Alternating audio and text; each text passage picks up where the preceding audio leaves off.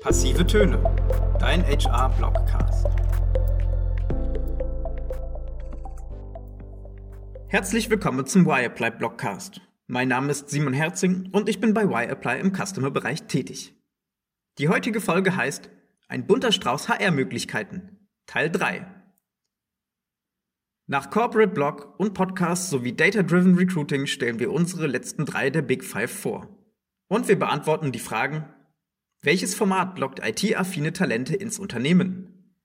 Warum muss man beim Recruiting mobil denken? Und wie lernt man beim Speeddating potenzielle Mitarbeitende kennen? Hackathons sind Soft- und Hardware-Entwicklungsevents, bei denen ITlerinnen, Programmiererinnen und Webdesignerinnen gemeinsam zu einem spezifischen Leitthema forschen. Ziel ist es, einen Prototyp zur Realisierung innovativer Softwareprodukte zu entwickeln. Das Team mit dem besten Ansatz wird von einer Jury ausgezeichnet. Je nach Format dauern Hackathons zwischen ein und bis zu sieben Tagen. Ein bekanntes Beispiel für Hackathons ist der Bake Off. Hierbei geht es um die Entwicklung einer App für die Schnittstelle in einem Unternehmen. Bei vielen IT-Firmen und Startups sind Hackathons als Recruiting-Maßnahme bereits etabliert. Auch wenn sie keine Neuheit sind, erkennen einige Unternehmen noch nicht das Potenzial. Hackathons sind beliebte Anlaufstellen für die IT-Community. Sich hier als attraktive Arbeitgeberin zu positionieren, kann einen auf der Suche nach Techies einen großen Schritt weiterbringen. Der Schlüssel hierbei ist, dass Recruiterinnen gemeinsam mit dem Fachbereich die technischen Fähigkeiten, deren Lösungskompetenz bei Problemstellungen und soziale Kompetenzen von Bewerberinnen live beurteilen können. In der etwas anderen Art der Arbeitsprobe sehen Sie, welche Kandidatinnen für bestimmte Jobpositionen geeignet sind und können diese direkt ansprechen. Inwieweit der Hackathon als Recruiting-Möglichkeit genutzt wird, hängt oft vom Ziel der Organisatorinnen ab. Hackathons können von Firmen selbst initiiert werden. Andernfalls gibt es externe Anbieter, die die Organisation der Veranstaltung übernehmen. Meist positionieren sich dort mehrere Unternehmen mit verschiedenen Herausforderungen. Die oberste Priorität dabei? Hackathons sind keine radikalen Active Sourcing Events. In erster Linie soll es um das zu entwickelnde Produkt gehen, um Netzwerken und Austauschen. Personalerinnen dürfen zwar ihre Fühler ausstrecken, aber aggressives Vorgehen ist hier fehl am Platz. Hack Institute ist ein Anbieter, der neben Barcamps und Tech-Meetups auch Hackathons im Auftrag von Unternehmen veranstaltet. Mobile First. Mobiles Recruiting ist eine moderne Form der Personalbeschaffung unter Nutzung mobiler Endgeräte und Teil des E-Recruitings.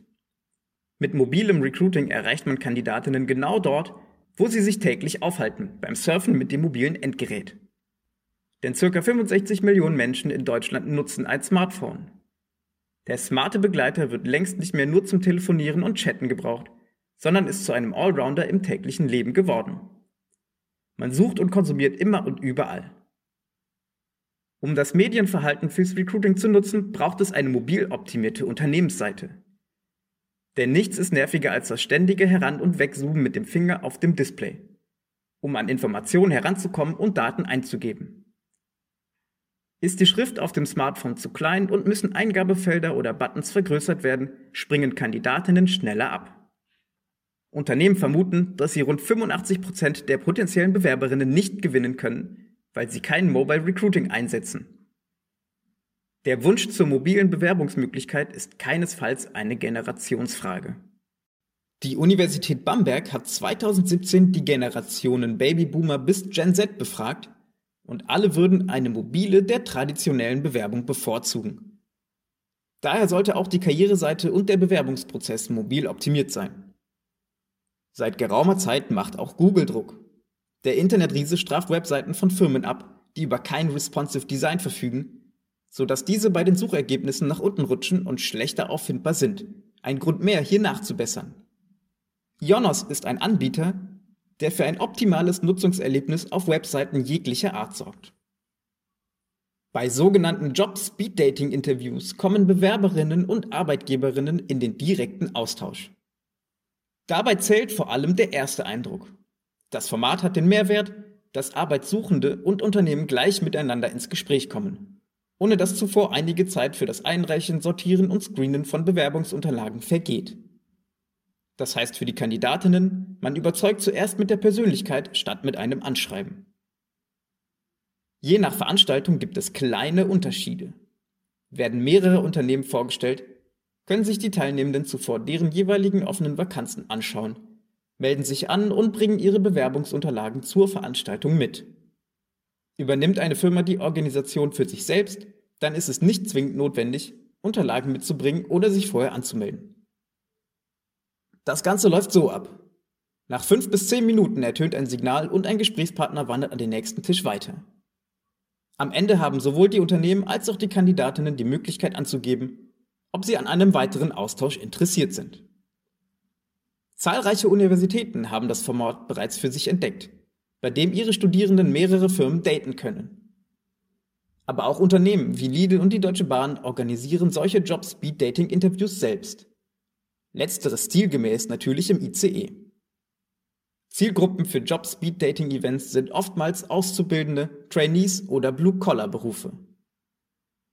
Die Agentur Stell mich ein ist eine Dienstleistungsfirma, die das Speed Recruiting anbietet.